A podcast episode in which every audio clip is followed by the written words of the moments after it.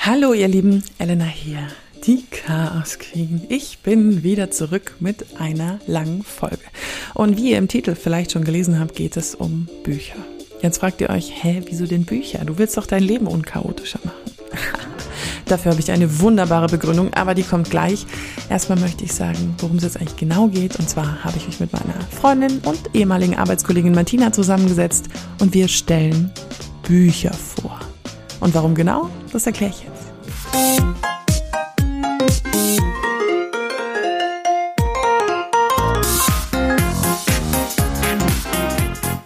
Ich bin jemand, der, ja, wie soll man sagen, sich schnell ablenken lässt und es auch, es fällt mir unglaublich schwer, mich zu konzentrieren. Das habt ihr vielleicht in manchen Folgen schon mal gehört. Ah, kleines Foreshadowing, da kommt auch bald eine Folge zu. Und zwar geht es da um Produktivität. Ich habe dann im Lockdown im Winter relativ schnell gemerkt, dass ich keinen Bock mehr auf Netflix habe, auf Filme gucken, auf YouTube, auf Videocalls. Ich glaube, ihr versteht alle, was ich meine, wenn ich sage, man war von allem gleichzeitig gelangweilt und überfordert. Ich glaube, das ist so ein Pandemie-Ding. Und irgendwann habe ich dann festgestellt, dass so die einzigen Dinge, die mich so ein bisschen beruhigen, das Lesen ist. Und ich habe schon immer sehr gerne gelesen. Ich habe auch immer bestimmt viel gelesen. Weiß ich nicht, was, was ist schon viel. Aber ich habe dann festgestellt, dass vor allen Dingen Bücher mich dazu bringen, mich auf eine Sache zu konzentrieren, mich nicht ablenken zu lassen. Weil selbst wenn du irgendwie Netflix auf dem Laptop guckst, dann kommt eine E-Mail rein, etc. pp. Darum ging es mir so ein bisschen und habe mir dann vorgenommen, mehr Bücher zu lesen und habe das dann auch gemacht und fühle mich damit sehr, sehr wohl. Und dann hatte ich aber das Problem, was sind denn jetzt aktuell gute Bücher und was, ja, was will ich lesen? Und ich meine, jedes, jeder Verlag hat eine PR-Agentur irgendwie habe ich mich da manchmal in Amazon-Rezensionen und ja, Empfehlungen verzettelt und habe festgestellt, dass eigentlich die besten Empfehlungen immer von Menschen aus meinem Umfeld kamen oder von YouTube-Videos, also von Leuten, die ich in Anführungszeichen kannte, also die ich, denen ich gefollowed bin. Und dann dachte ich mir, Elena, du musst noch mal so eine Folge machen. Letztes Jahr habe ich ja schon mit meiner Freundin und ehemaligen Chefin Julia Detmar eine Folge darüber aufgenommen, welche Bücher unser Leben verändert haben. Das wird jetzt ein bisschen anders. Wir quatschen einfach über Bücher in der Folge, die uns gefallen und die wir empfehlen. Und Martina und ich haben uns in der Arbeit kennengelernt und dann später auch, äh, also wir sind bis heute befreundet. Wir sind nämlich auch zusammen in einem Buchclub. Und ähm, ich warne euch vor, Martina hat ein sehr großes Fable für asiatische Autoren, was ein bisschen ungewöhnlich ist, aber ich mag es total gerne, weil es nochmal so eine, ja, ein, ein fresh Viewpoint, ich weiß nicht, warum ich das jetzt auf Englisch sage, auf Deutsch fällt es mir nicht ein, auf alles ist. Und äh, ich hoffe, euch gefällt's. Ich will nur einen ganz kleinen Disclaimer am Anfang machen. Lesen ist manchmal so ein bisschen mit Arroganz behaftet jeder darf so viel lesen oder so wenig lesen, wie er will. Mir hilft's einfach total und das möchte ich weitergeben. Ich bin da so, no judgment. Und genau, wenn ihr so ein bisschen komische Wassergeräusche im Hintergrund hört, ähm, es hat sehr stark geregnet an dem Tag. In dem Sinne, hallo Martina. In dem Moment, wo man Mikros anmacht, sind Menschen dann anders, als sie normalerweise sind. Ja, man ist halt, man wird sich plötzlich dessen bewusst, dass man jetzt aufgenommen wird bei dem, was man sagt. Okay. Aber um Gottes Willen, ich, ich, äh, ich rede einfach mal dann drauf los. Du fragst einfach. Du genau, ich, ich, ich, äh, ich schieße jetzt los. Und zwar, ich möchte noch mal eine Buchfolge machen. Erstens mal, weil ich ein härter Lesewurm bin und weil doch Bücher über Empfehlungen, finde ich, immer besser funktionieren als, da kann man sich so viel Amazon-Bewertungen durchlesen, wie man will. Es wird immer verwirrender. Also ich mag das überhaupt nicht. Die besten Bücher wurden immer durch Empfehlungen. Ja, geht, mir, geht mir genauso. Ich setze setz aber auch immer sehr viel auf die Empfehlungen von Verkäuferinnen oder Verkäufern in Buchhandlungen.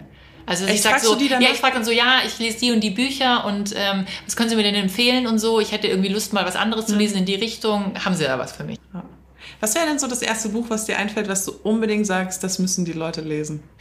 Oh ja, von der Min Jin Lee, glaube ich, heißt es Ein einfaches Leben. Und das, das ist der deutsche Titel. Jetzt muss man okay. wieder sagen, der deutsche Titel ist total bekloppt, weil ähm, das ist ja immer so, mit, mit, Büchern, ja. mit Büchern und Filmen, deutsche Übersetzungen sind irgendwie schlecht. Denn äh, das englische, der englische Titel heißt Pachinko. Mhm. Und äh, es geht um ist es eine Koreanerin, also mhm. die es geschrieben hat, also aufgewachsen in, ich glaube, Amerika, aber koreanischer Abstammung. Und sie schreibt, ähm, es fängt eigentlich an zu der Zeit, ich glaube 1910, wo die Japaner Korea besetzen. Die mhm. Japaner mhm. haben ja ungefähr, ich glaube, 30, 40 Jahre dann Korea auch besetzt, ähm, waren keine, ja, welche Besatzungsmacht ist schon, schon gut mit ihren Leuten, keiner. äh, sie waren sehr, sie waren sehr grausam. Und äh, es fängt eben mit dieser ersten Generation an und das Buch begleitet eine Familie über drei Generationen, was mhm. aus ihnen wird. Und im Ende irgendwann ziehen sie nach Osaka, weil ganz viele ähm, Koreaner sind nach Osaka ähm, gezogen, um dort zu arbeiten. Mhm. Und äh, das, das Schöne an diesem Buch ist, das ist so, das ist berührend. Du erfährst sehr viel über die Geschichte auch so über diese Besatzungszeit und wie hart es war, so für die erste Generation. Und so mit jeder Generation gibt es eine Verbesserung. Mhm. Und es ist sehr berührend und es ist, das ist ja immer noch auch ein Problem, die, man, man sieht halt, wie auch die Koreaner von den Japanern als Menschen zweiter Klasse behandelt wurden. Und Pachinko sind ja diese illegalen Spielhöllen. Und, ah, ähm, das wusste ich nicht. Genau, das heißt Pachinko. Und da ist es ja so, dass dann einer aus dieser Familie, der macht dann da sein äh, großes Geld. Ähm, mhm. und weil es war oft so, dass man den Koreanern ja verwehrt hat, ich sage jetzt mal in Anführungszeichen, anständige Berufe auszuüben, mhm. dass man ihnen irgendwie nur so die niederen Berufe gegeben hat und dann haben sie gesagt, ja gut, also ich habe keine Möglichkeit irgendwie zu mhm. arbeiten, mhm. dann gehe ich eben in, in Pachinko, in diese, in diese illegalen Spielhöllen. Das ist ja auch oft so, dass diese Spielautomaten manipuliert sind. Ja, also da gibt es ja ganz viel so Geldwäsche, Geldwäsche das, komplette, ja. das komplette Programm. Auf meine Liste gekommen. Genau, jetzt bin ich gespannt, was du sagst. Ich habe ein Buch gelesen, was mich unglaublich berührt hat, und zwar heißt es Willkommen in Lake Success von Gary Steingart. Stein, es ist unmöglich geschrieben. Ich habe keine Ahnung, ich sage jetzt Steingart oder so, ist ein Amerikaner. Mhm. Und ich habe schon mal ein Buch von ihm gelesen, das hieß Super Sad True Love Story. Was so auch total interessant war, war so eine Utopie. Aber in diesem Lake Success geht es um einen Börsenspekulanten, Investmentbanker. Also um so richtig reiche Leute. Und ich liebe es, über richtig reiche Leute zu lesen. Großer Fan von der großen Gatsby und also Schmarrn. Der ist halt so super obsessive mit Geld und Status. Und der will unbedingt reich werden. Und es funktioniert aber alles nicht. Und seine Frau will auch reich werden. Und dann kriegen die aber ein behindertes Kind. Und dann können die damit nicht umgehen, weil dann sind die ja nicht so perfekt. Und die haben sich halt selber so einen Standard gelebt, gesetzt, den sie nicht leben können. Und der wird dann sozusagen angeklagt wegen Börsenspekulation. Also so. Und dann haut er ab und reist durch Amerika. Und das Problem an dem Buch ist, man hasst den Charakter von vorne bis hinten und am Ende hasst man ihn noch mehr.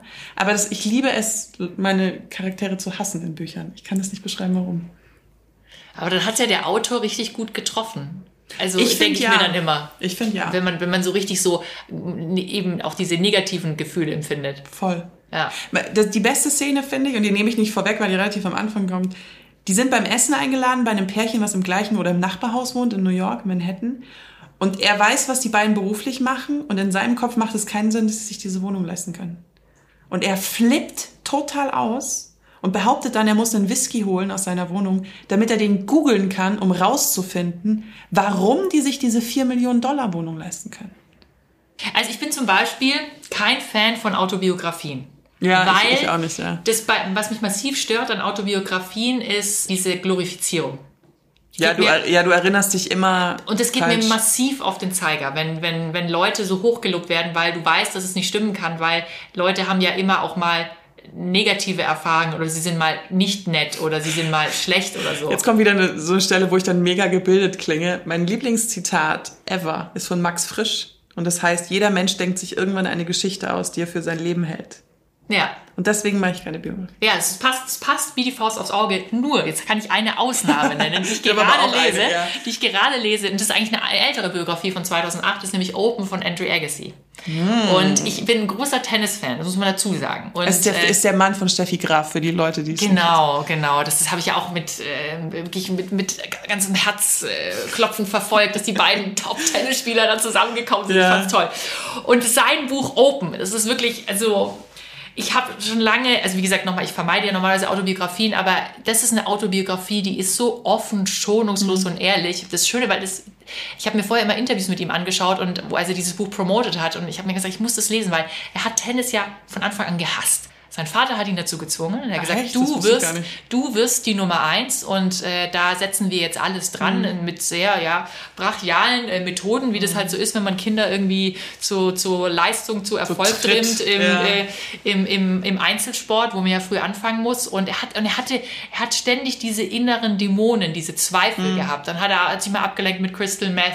Dann hat er. As you do on a Wednesday. ja, genau, ja, genau, so, so ungefähr war das, weil der, der, der hat ständig an sich gezweifelt, seine, mhm seine treibende Kraft war die Angst irgendwie, weil er ist dann mit 14 von der Schule gegangen und hatte dann nicht mehr viele Optionen, ja, so bildungsmäßig, ja, okay, hat auch durch. gesagt, dann hat er ja, ähm, er hat, was auch ganz schlimm für ihn war, er hat seine Haare verloren.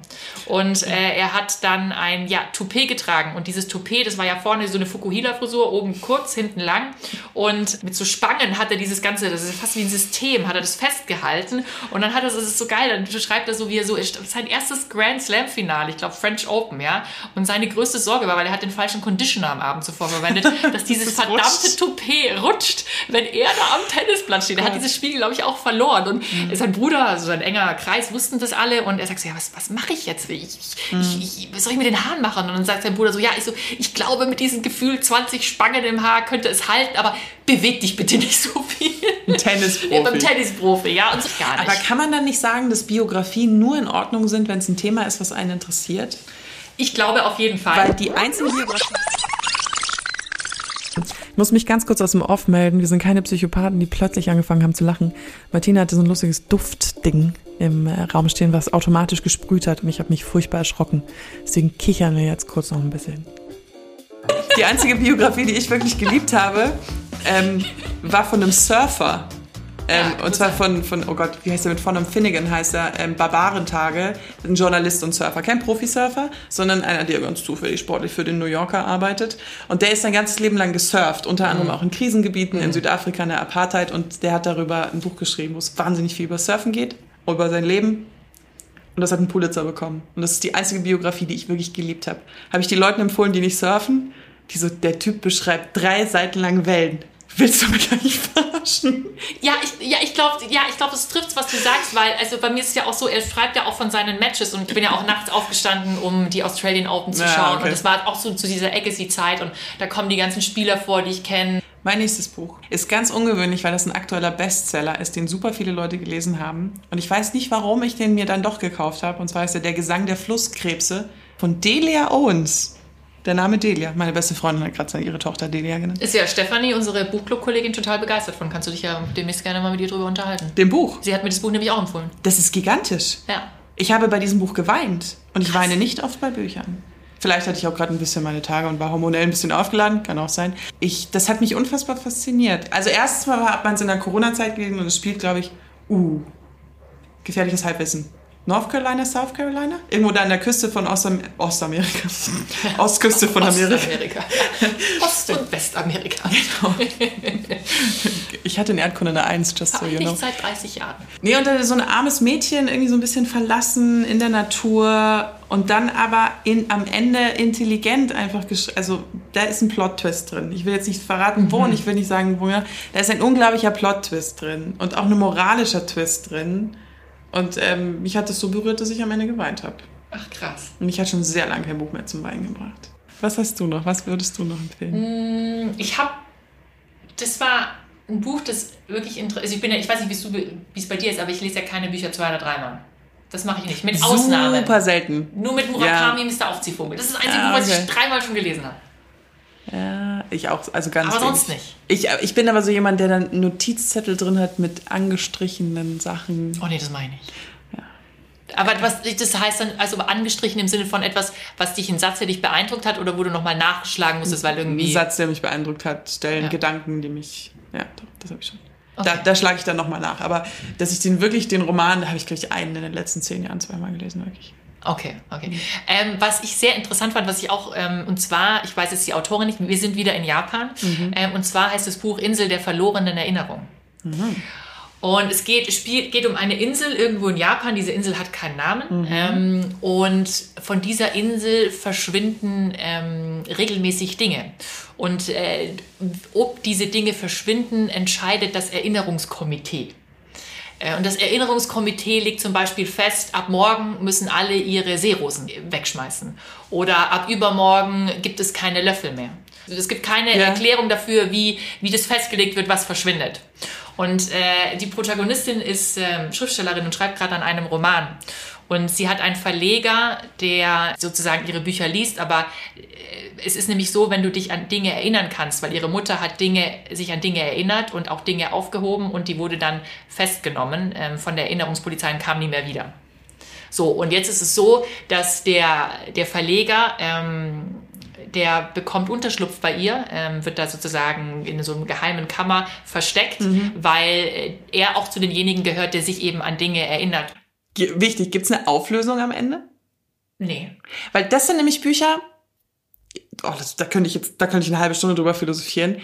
Die mache ich immer zu, bin total frustriert und dann fällt mir zwei Jahre später auf, dass ich aber genau an die Bücher noch die ganze Zeit denken muss. Genau, total. Es ist ein Buch, ähm, ich glaube, wo man auch Stunden drüber danach, wenn, wenn wir das alle lesen würden bei uns in dem Buchclub, da würden wir Stunden drüber diskutieren, weil jeder zu einem anderen Schluss kommen würde. Ich habe noch ein Buch auf der Liste, das ein bisschen das wird ein bisschen kontrovers diskutiert, äh, vor allem jetzt heutzutage mit äh, ja Whitewashing und so. Und das, das Buch heißt Funny Girl von Anthony McCartan. Und es geht um eine, ein Mädchen in London, also er ist Engländer, das aus dem Englischen übersetzt. Sie ist in einer ganz extrem muslimischen Familie aufgewachsen. Sie trägt jetzt aber kein Kopftuch. Und sie findet Humor als Ausweg aus diesem super strengen Elternhaus. Also wirklich so dieses, sie darf nichts. Und fängt dann an, heimlich aufzutreten als Stand-up-Comedian. Und der Twist ist, dass sie dann aber auf der Bühne Burka trägt ich glaube, man kann als Islamwissenschaftler und äh, mit dieser ganzen Diskussion da sehr viel drüber diskutieren. Und ich, ich habe auch schon Sachen gelesen, die sich aufgeregt haben darüber, dass ein Mann über eine, weißt du, wenn ein Mann über eine Frau schreibt. Blablabla. Mm, Aber es mm. hat mich unglaublich beeindruckt, dieser, diese Fallhöhe zwischen diesem harten Religion und diesen Witzen, die sie dann macht. Und wie sie dann auch einfach ihrem Vater gegenüber und der schreit sie an und will sie eigentlich verprügeln und sie hört nicht auf, Witze zu erzählen. Sie das erzählt immer weiter. Und das hat mich unglaublich beeindruckt. Was ist noch ein Buch auf deiner Liste? Was haben wir denn noch? Ähm, ja, wir sind immer, ich bewege mich irgendwie aus Asien nicht weg, weil irgendwie gerade ist irgendwie so Japan und Korea so das, was ich irgendwie so gerne mag. Aber das ist auch so eins, ist ja eine der Autorinnen, die auch später in, in Deutschland übersetzt wurde, die Han Kang. Die, einer ihr Startbuch oder mit dem sie in Deutschland irgendwie so ähm, bekannt wurde, ist war ja die Vegetarierin. Ähm, aber ich habe von ihr, das war auch, also das ist auch abgefahren, aber es ist auch sehr deprimierend. Also viel, viel aus Korea ist auch sehr deprimierend, mhm. muss man ganz hart sagen. Aber es ist so, ähm, ich will jetzt nicht alles über einen ähm, Scheffel kehren, aber. Naja, aber das ist so, wie wenn man über die, Skandina über die Skandinavier sagt, das ist alles sehr düster. So. Ja, ja, also, so. Und, aber es ist sehr, ähm, und das genau, das Buch, was ich vorstellen möchte und was ich wirklich, ist, fand ich genial, heißt Deine kalten Hände. Und ähm, es, es, fängt, es geht um einen Mann, der ist ähm, Künstler und der macht aus Gips Gipsfiguren, aber er mhm. macht aus Gips Figuren von Frauen und jetzt nicht Frauen, die irgendwie so die Supermodel, super schlanken mhm. Maße haben, sondern genau das absolute Gegenteil. Mhm. Ja, also er ist auf der Suche nach Frauen, die sozusagen diesem, diesem Schönheitsideal und gerade in Korea, wo dieser krasse Schlankheitswahn herrscht, irgendwie jede gefühlt, jede Koreanerin ist auf Diät, sind alle total schmal, mhm. also es ist richtig, wo auch so, wo so dick sein so richtig stigmatisiert mhm. wird. Ähm, auf dieser Suche ist er nicht und er trifft eben eine junge Frau, äh, mit der er auch ein Verhältnis hat, die einfach übermäßig korpulent ist. Also mhm. er beschreibt es noch viel hart, krasser mhm. im Buch. Ja, also sie ist einfach sehr, sehr, sehr, sehr dick und ähm, und es geht so auch um die Beziehung der beiden, um ihr Verhältnis zu Essen. Sie entwickelt auch äh, eine Essstörung und es geht aber in dem Buch dann noch um eine andere Frau. Ich will da eigentlich, darf eigentlich gar nicht so viel verraten, aber das ist die, das viel Spannendere.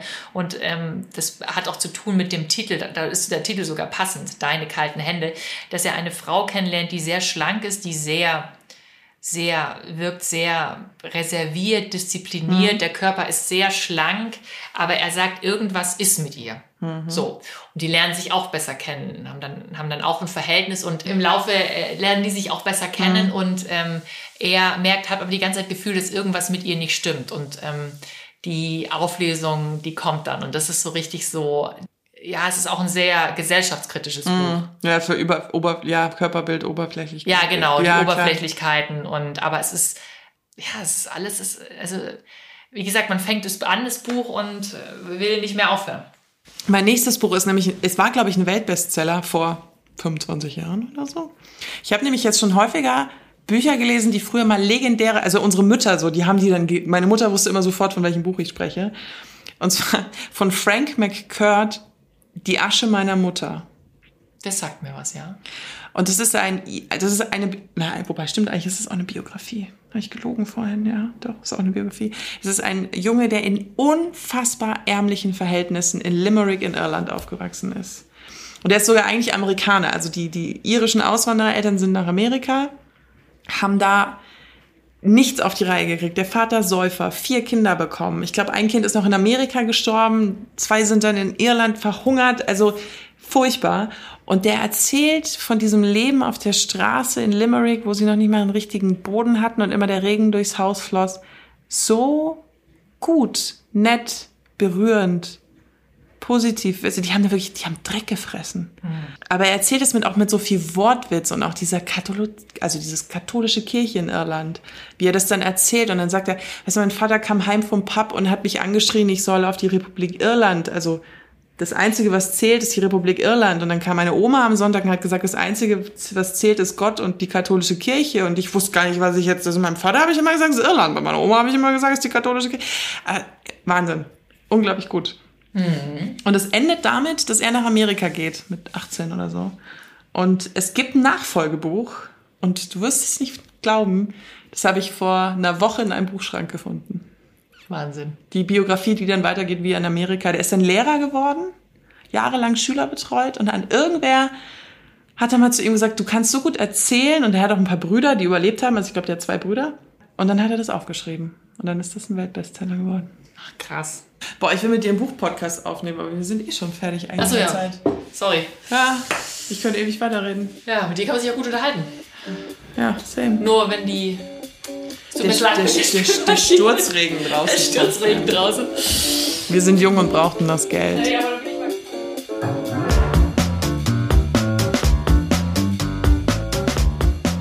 Die Aufnahme hat so viel Spaß gemacht. Ich danke Martina, dass sie Zeit hatte. Ich hoffe, ihr habt es ausgehalten, dass wir so unfassbar schnell reden. Mir ist das noch nie aufgefallen. Ich meine, ich höre ja oft meine eigene Stimme im Podcast, ich habe das Gefühl, also wenn ich mit ihr quatsche, ist es nochmal echt eine Nummer härter. Ich verlinke euch die ganzen Bücher, die wir erwähnt haben, oder beziehungsweise ich schreibe auch die Titel alle in die Shownotes, wenn ihr da äh, nachgucken wollt. Und ich hoffe, euch hat's gefallen. Ihr konntet ein bisschen abschalten, habt euch ein bisschen inspirieren lassen. Und ja, der graue, regnerische Mai ist jetzt auch bald vorbei, wann auch immer ihr diese Folge hört. Und ich wünsche euch noch einen wunderschönen Tag. Wenn ihr mir schreiben wollt, dann am besten auf Instagram unter Chaos Cream Podcast einfach durchgeschrieben. Themenvorschläge, Wünsche, Kritik. Ich bin für alles offen. Wenn ihr Chaos Queen keine Folge mehr verpassen wollt, dann ähm, abonniert den Podcast, gebt ihm eine positive Bewertung, das hilft mir in den Charts. Mir fallen immer noch Themen ein. Ich bin selber immer noch, ich habe das schon ein paar Mal jetzt gesagt, ich bin immer noch ein bisschen geschockt, dass mir immer noch so viele Themen einfallen, wie ich mein Leben verbessern kann. Aber es ist ein Weg, es ist ein Weg und der ist noch nicht zu Ende. Und wir hören uns nächste Woche mit einer kurzen Folge. Ich freue mich jetzt schon und ich wünsche euch einen wunderschönen Tag. Bis ganz bald. Eure Elena.